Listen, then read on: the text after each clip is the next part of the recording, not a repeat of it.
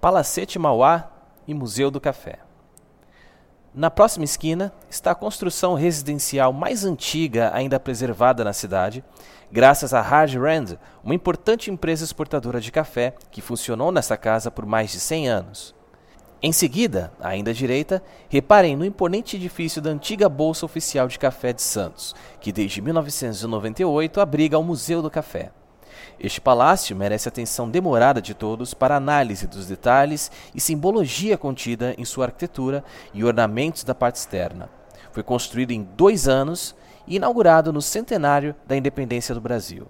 Reservem um tempinho para degustar as delícias à base de café oferecidas na cafeteria do museu, além dos souvenirs oferecidos na loja do museu.